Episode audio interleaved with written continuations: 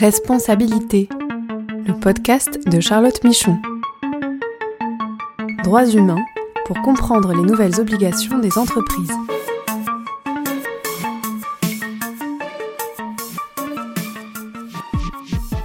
Bienvenue dans ce podcast consacré aux nouvelles responsabilités des entreprises en matière de droits de l'homme. Je suis Charlotte Michon, je suis avocate et j'accompagne les entreprises dans leur démarche de conformité aux devoirs de vigilance et dans leur démarche droits humains.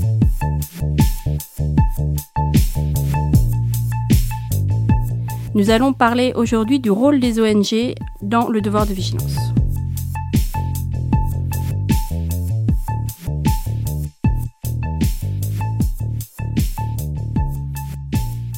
Bonjour à tous. Aujourd'hui nous allons parler euh, du rôle et des activités de plaidoyer euh, des ONG autour du devoir de vigilance et de la responsabilité des entreprises en matière de droits humains ou en matière d'environnement. Et pour cela, j'ai le plaisir d'accueillir Clara Alibert, qui est donc chargée de plaidoyer acteur économique au CCFD Terre Solidaire. Bonjour Clara. Bonjour Charlotte. Merci beaucoup d'avoir accepté mon invitation. Donc le CCFD Terre Solidaire, tu, vas le présenter, hein, évidemment, mais euh, vous avez des activités de plaidoyer autour du devoir de vigilance à l'encontre des entreprises, euh, et en particulier autour de la future directive européenne sur le devoir de vigilance. Alors peut-être une première question, est-ce que tu peux précisément nous présenter le CCFD Terre Solidaire et vos euh, moyens d'action et activités?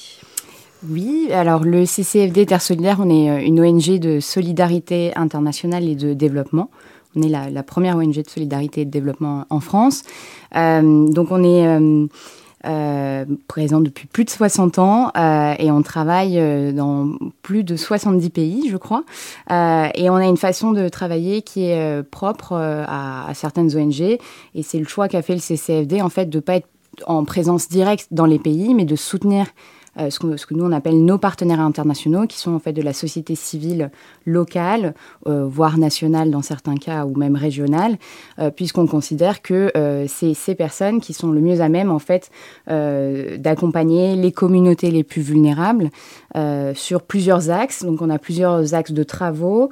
on travaille sur les migrations internationales, on travaille sur et c'est ce qui fait un peu l'identité du CCFD depuis ses débuts sur la souveraineté alimentaire euh, sur ce qu'on appelle le paix et vivre ensemble, euh, donc euh, la résolution de conflits. et enfin, c'est ce qui m'occupe plus, moi en tant que chargée de plaidoyer acteur économique, c'est la justice économique. Et donc un peu le lien entre tous ces axes, eh bien c'est la lutte contre les injustices. et on a plusieurs leviers. On a le levier du plaidoyer, je pense qu'on va en parler aujourd'hui pas mal dans, dans, ce podcast, mais il y a aussi le levier bah, du partenariat. Euh, avec donc euh, c'est une, euh, une, association, on a des, des ce qu'on appelle des chargés de partenariat par zone géographique. Euh, qui s'occupe de, voilà, de créer une vraie relation partenariale qui permette euh, d'accompagner euh, à la fois financièrement, mais aussi stratégiquement dans l'élaboration des projets. Et on a le levier de la mobilisation, parce qu'on a plus de 7000 bénévoles dans toute la France qui nous permettent aussi eh bien, de sensibiliser les citoyens et citoyennes françaises aux enjeux de la solidarité internationale, aux enjeux de l'injustice économique, par exemple, via, par exemple, ce qu'on appelle l'EXI, c'est l'enseignement, l'éducation à la solidarité internationale donc, euh, on a des bénévoles qui vont euh, dans des lycées, dans des écoles, euh, pour parler de ces sujets et sensibiliser dès le plus jeune âge à la lutte contre les injustices. D'accord, très clair. Et donc, si on vient maintenant au sujet sur la question du devoir de vigilance et de la responsabilité des entreprises, donc vous avez développé des activités de plaidoyer. Vous ne faites pas à la différence de certaines ONG, des, contentieux euh, aujourd'hui contre les entreprises. Donc, est-ce que tu peux nous dire un peu euh, euh, bah, quelles sont ces actions de, plaidoyer et peut-être nous parler de, ce qu'on appelle le radar de, devoir de vigilance qui est, qui est connu hein, dans, les, entreprises et, et en France oui, alors peut-être pour, pour parler de depuis quand le, le CCFD Terre Solidaire s'investit sur le sujet du devoir de vigilance, euh, depuis même avant l'élaboration de la loi et tout le travail autour de cette loi. Parce que, enfin voilà, très vite, la justice économique est apparue comme un axe important dans, dans, les travaux du CCFD Terre Solidaire. Et puis, euh, pour la petite anecdote, donc, euh, je ne sais pas si c'est euh, c'est une rumeur ou si c'est vrai, mais apparemment, quand Dominique Potier, donc on, connaît son rôle dans la construction de la loi, quand il a été élu en tant que député, il connaissait le CCFD Terre Solidaire parce qu'il était proche, notamment dans sa région je me souviens plus de quelle région il vient, mais euh, voilà, dans l'Est. Euh, il a décroché son téléphone, il a appelé le CCFD et il leur a dit Ok, sur quoi on travaille euh, Moi, j'ai envie de travailler avec vous. voilà, comment je peux me mobiliser en tant que nouveau député? Et le CCFD Terre Solidaire leur a dit Bah écoute, on va se mobiliser sur élaborer une loi qui va venir encadrer les activités euh, des entreprises dans leurs impacts sur les droits humains et l'environnement. Et c'est comme ça, apparemment, que l'aventure aurait démarré. Donc en 2012, puisque oui, 2012-2013. Tout à fait. Et après, il y a eu le drame du Rana Plaza qui est venu conforter euh, bah, malheureusement cette idée qu'il fallait absolument euh, encadrer, euh, surtout les multinationales, pour qu'elles ne puissent pas se dérober à leurs responsabilités, qu'il fallait aller chercher toute la chaîne de valeur en amont et en aval, euh, toute la chaîne de valeur jusqu'aux sous-traitants, euh, parce que voilà l'effondrement de l'usine venait vraiment illustrer euh, cette problématique de la fast fashion, bien sûr, mais aussi la problématique de l'impunité des sociétés donneuses d'ordre, des sociétés mères qui sont basées dans des pays souvent très lointains de là où, les, services et les, et les objets sont produits. Donc ça a commencé comme ça et euh, ça a été un travail collectif à la fois avec les députés mais aussi avec la société civile. Le CCFD s'est jamais battu tout seul, ça fait pas partie de notre ADN et euh, on met vraiment un point d'honneur à, travailler en collectif. Et donc, euh, ça a été une aventure avec euh, bah, Sherpa, avec euh, Amnesty International, avec les Amis de la Terre France, puis d'autres qui nous ont rejoints plus tard, une fois même que la loi a été adoptée. Je peux citer notre affaire à tous, avec qui on travaille énormément dernièrement sur la directive. voilà, donc je pense qu'on aura l'occasion aussi d'en parler, mais on travaille au sein d'une coalition qui s'appelle le Forum citoyen pour la RSE. Euh, qui est composé donc euh, d'organisations de la société civile, euh, d'associations, d'ONG. J'en ai cité quelques-unes. Je pourrais rajouter Oxfam, ActionAid France, bien sûr, et de syndicats, mais aussi de ce qu'on appelle des personnes qualifiées. et donc tous ensemble, on essaye d'avoir une voie commune sur des questions de plaidoyer autour de la régulation des acteurs économiques. Donc forcément pendant 2007, euh, enfin tout le travail autour de 2017 sur la loi euh, française, euh, mais maintenant sur la directive, sur le traité onusien, et on verra par la suite aussi quel, quel autre instrument en cours d'élaboration viendront nous, nous, nous unir et faire qu'on travaille tous en collectif. Et donc le radar du devoir de vigilance? Et donc le radar du devoir de vigilance, ça c'est un outil qu'on a développé au CCFD avec Sherpa, une fois que la loi a été adoptée, parce qu'en fait, il y a eu ce constat que euh, la jamais euh, Bercy ou même un autre ministère, ni même l'État, n'a publié la liste des entreprises qui étaient concernées par cette nouvelle loi. Or, c'est un problème parce que pour qu'une loi elle soit effective et bien appliquée, il faut déjà savoir qui, qui elle concerne. Et il y avait ce manque de volonté de la part du gouvernement. Euh, puisque, enfin, on va pas revenir sur, euh, je crois que tu as déjà fait un, podcast sur la loi, mais euh, tout l'historique, ça a été une loi qui a une vraie bataille, elle a été adoptée à la toute fin du mandat Hollande. la majorité actuelle et le président Macron étaient fortement opposés à, à, cette régulation. Donc bon, forcément, les années qui ont suivi son adoption, il n'y a pas eu un engagement, il n'y a pas eu une volonté euh, de vraiment faire appliquer la loi et à commencer par publier la liste. Donc on part de ce constat et on se dit, bon, euh, on, sait euh, ce que nous dit la loi à propos des seuils, que ça concerne donc 5000 salariés en France ou 10 000 salariés dans le monde. Et on est allé chercher, on a croisé, on a été accompagné par... par un organisme qui nous a aidé à croiser plusieurs listes, à la fois des listes publiques et des listes privées, euh, sirènes, infogreffe, ce genre de choses, qui nous ont permis de, déterminer euh, une liste euh, qui n'est pas exhaustive. Il y en a toujours qui, qui manquent sur, le radar. Mais voilà. Et, donc, on a décidé sur ce site de publier les plans de vigilance de ces entreprises euh, qu'on considère comme assujetties à la loi. Et lorsqu'on ne trouvait pas le plan de vigilance, eh bien, il y avait une démarche de leur écrire, de leur dire euh, bah, vous n'avez pas publié, comment ça se fait. Euh, soit il y avait un échange qui pouvait se faire où ils expliquaient le comment du pourquoi, soit il n'y avait pas de réponse. Mais en tout cas, sur le site, on a indiqué que telle entreprise était assujettie à la loi et qu'elle n'avait pas, à notre connaissance, publié de plan de vigilance. Et nous, on le entend comme un, vraiment comme un outil de vigie citoyenne euh, qui peut être et qui doit être utilisé par tout le monde. Donc, il y a aussi euh, cette possibilité pour n'importe qui de nous écrire et de nous dire bah voilà, moi je me suis euh, renseignée sur telle entreprise, j'ai l'impression qu'elle est assujettie à la loi parce que elle a tant de salariés, pourtant elle n'a pas publié de plan. Donc, on, ça nous est arrivé de recevoir aussi eh bien, des, des informations de d'autres gens pour nous indiquer ce genre d'informations. Et tous les ans, vous mettez à jour euh, C'est ça, tous les ans, euh, euh, on essaye de faire ce travail avec, avec les bénévoles à la fois de Sherpa et du CCFD. c'est assez laborieux. et encore une fois, on considère que c'est pas aux ONG, ça ne, ça ne, devrait pas être à nous de faire ça. on le fait parce que ça nous semble important, voilà, ce, travail de vigie citoyenne. Donc on, on le met à jour avec à chaque fois les nouveaux plans. qui ont été publiés et euh, avec à chaque fois aussi euh, le constat que certaines ne publient toujours pas de plan, euh, alors qu'elles sont au courant qu'elles devraient. Et de plus en plus que les années passent et donc la loi commence elle est d'accord assez récente et assez jeune, mais je pense que là, les entreprises ont bien compris qu'elles doivent publier un plan de vigilance. Donc, après, il y a, le site a connu une évolution qui nous semblait importante parce que pour nous, un levier fondamental de la loi et qu'on veut absolument retrouver dans la directive, c'est le levier euh, judiciaire, la possibilité euh, euh, d'aller devant les tribunaux si en, injonction et en réparation. Et pour visualiser aussi cet aspect du devoir de vigilance, on a créé un nouvel onglet sur le site qui, s'appelle Affaires en cours et qui donc avec des fiches assez courtes, deux pages, essaye de résumer les contentieux mm. qui sont en cours.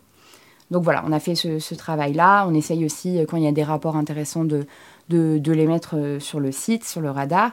Après, euh, encore une fois, c'est quelque chose de, laborieux. Euh, on n'a pas des ressources humaines extensibles. donc, il faut faire des choix. Et c'est pour ça aussi que dernièrement, on, a, fait, on a partagé un questionnaire pour, pour, pour voir un peu quelle était l'utilisation du site mm-hmm. et qu'est-ce que les gens attendaient de ce site.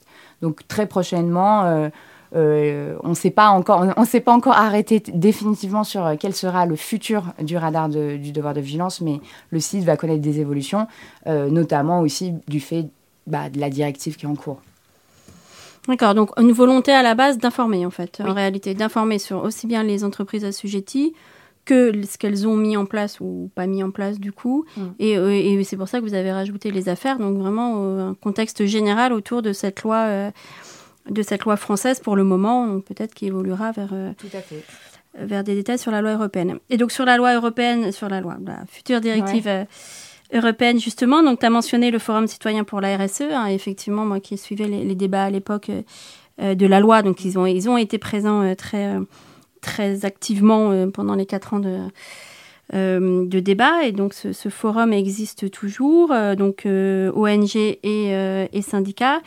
Et vous avez une campagne actuelle, je ne sais pas d'ailleurs si on peut appeler ça une campagne, mais enfin, en tout cas vous avez sorti une, une note sur les enjeux autour de la future directive européenne avec des actions de, de mobilisation aussi devant, devant Bercy et à Bruxelles, je crois. Oui, tout à fait. On fait partie, le Forum citoyen fait partie d'une campagne européenne qui s'appelle De la justice dans les affaires euh, et euh, on est euh, la coalition française, donc des acteurs qui s'engagent pour demander une directive, une directive ambitieuse. Et là, bah, en fait, du coup, ce qui est intéressant, c'est que ça passe par le levier du plaidoyer, mais aussi le levier de la mobilisation. On était le 11 septembre dernier devant Bercy avec une statue gonflable géante qui représente la justice qui est poignardée dans le dos parce que euh, on était euh, dans une période, et on l'est toujours quand même un peu, euh, où on a des échanges très compliqués avec Bercy sur ce sujet. Et on, fait, on fait le constat, nous, ONG, que Bercy a un rôle très néfaste dans les négociations de la directive qui, qui, sont en cours donc maintenant à l'étape des trilogues. Et donc voilà, on voulait informer, dénoncer et se mobiliser avec les citoyennes et les citoyens français qui et européens aussi, qui en fait demandent, c'est une demande citoyenne qui est plus de transparence, qui est plus de responsabilité des acteurs économiques vis-à-vis des droits humains et surtout en ce moment bah, de l'environnement. Et, donc c'est pour ça aussi qu'on a, besoin de faire des, campagnes, d'aller aussi sur ce levier de la mobilisation. Et sur les enjeux, alors euh, précisément de fond, on va dire, autour de cette euh, directive européenne, alors euh, évidemment, on mettra la note dans, le, dans la description du podcast, mais pour toi, c'est quoi les, les, trois enjeux prioritaires, on va dire, enfin, un grand axe de, de vigilance que vous avez et mm. sur lequel il y a des risques de...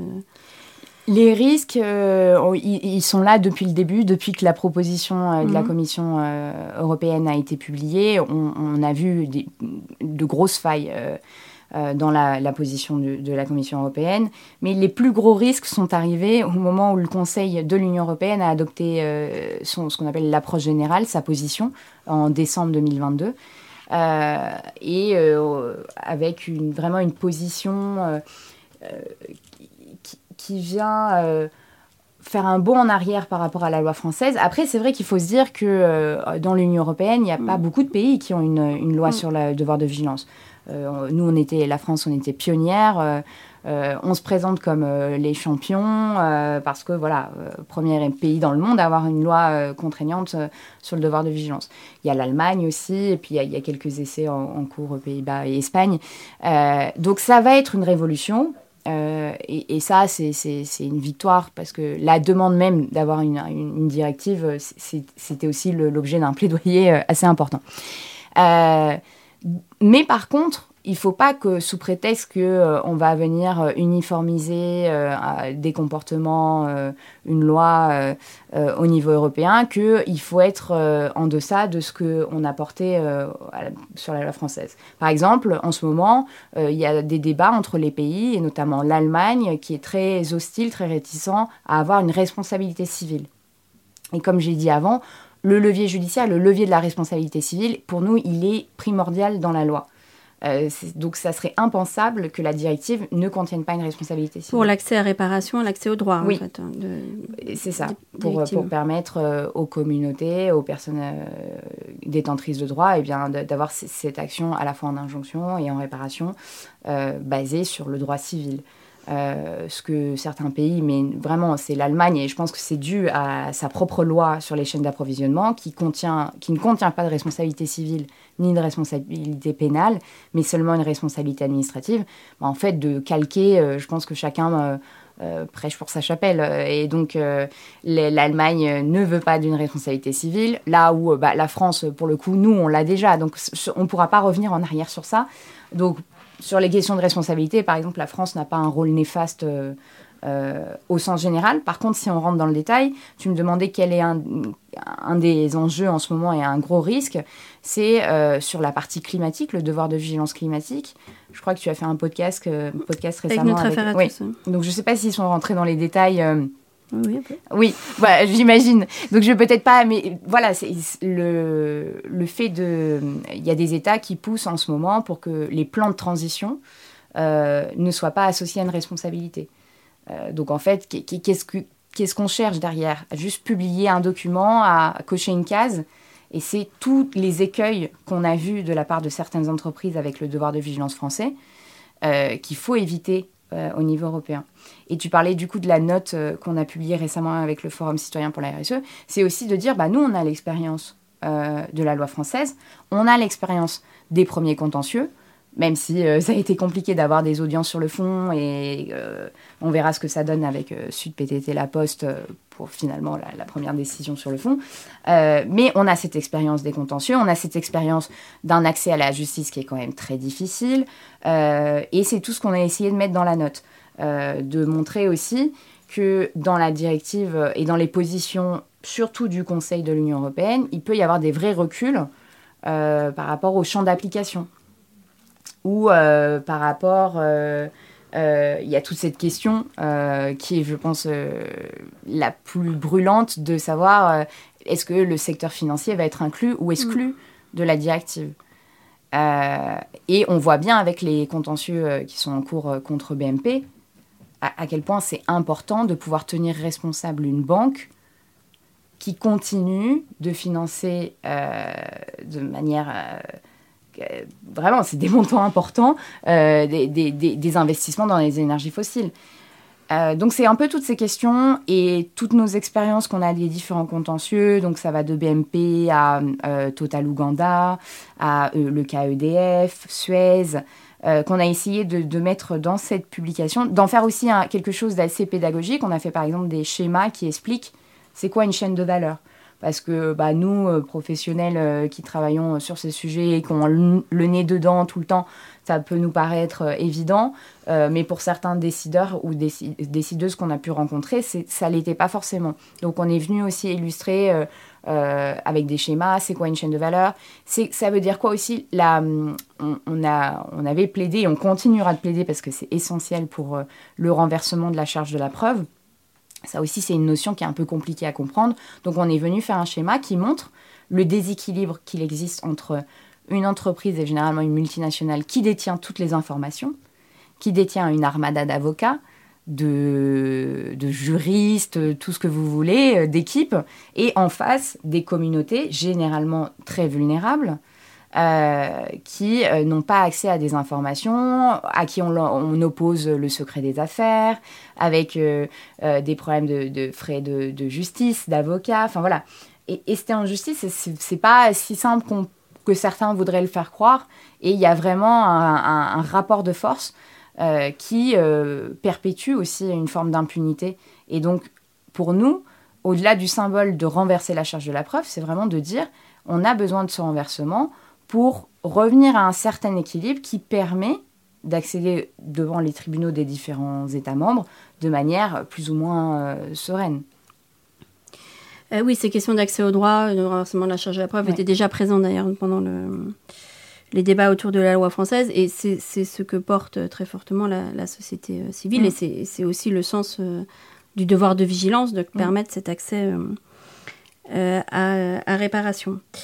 Euh, tu l'as évoqué tout à l'heure, mais le traité peut-être alors en conclusion. Hein, euh, donc il y a un, un, projet de traité aujourd'hui au niveau international que j'imagine vous, vous suivez aussi. Il y a des négociations qui arrivent, c'est la semaine prochaine. Oui, la semaine prochaine. Je la semaine prochaine, tout à fait. Pour ça.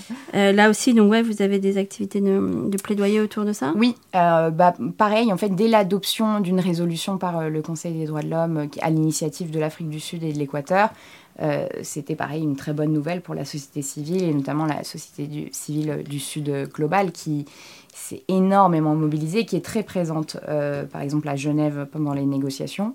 Euh, nous, on a beaucoup de partenaires qui participent, soit de leur propre chef, soit bah, via un accompagnement de notre part aussi.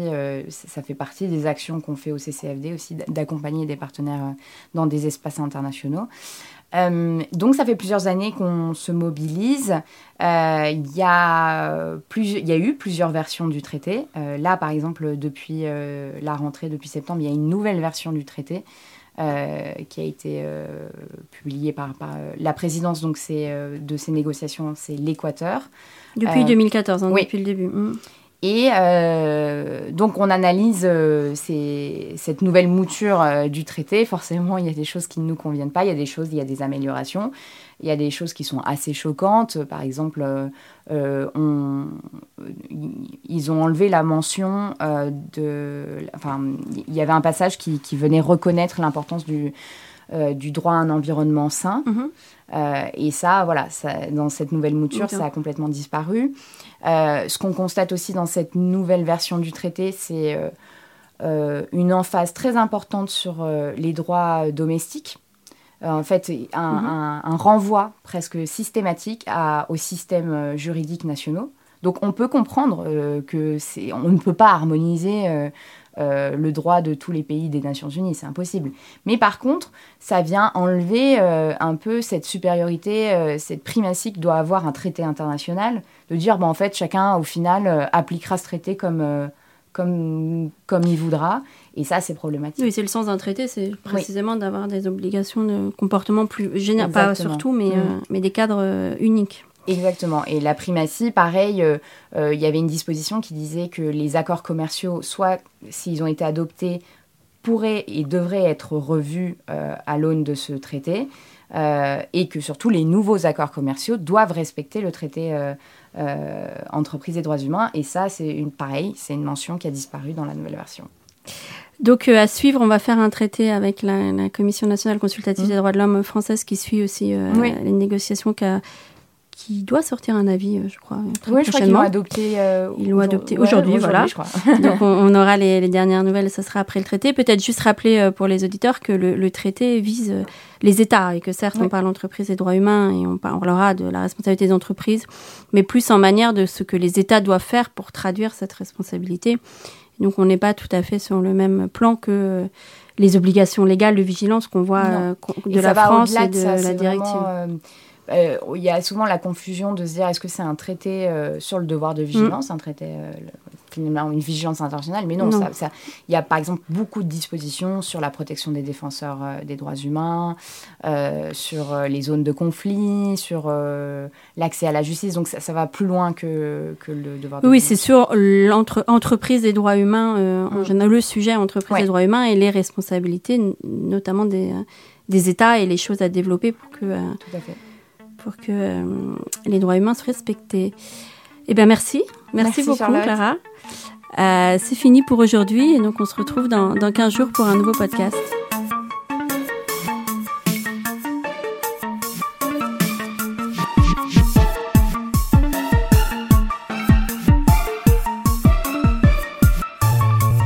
Ce podcast est proposé et présenté par Charlotte Michon. Vous pouvez la contacter sur LinkedIn pour plus d'informations. Produit par Amicus Radio, réalisé par Léobardo Arango.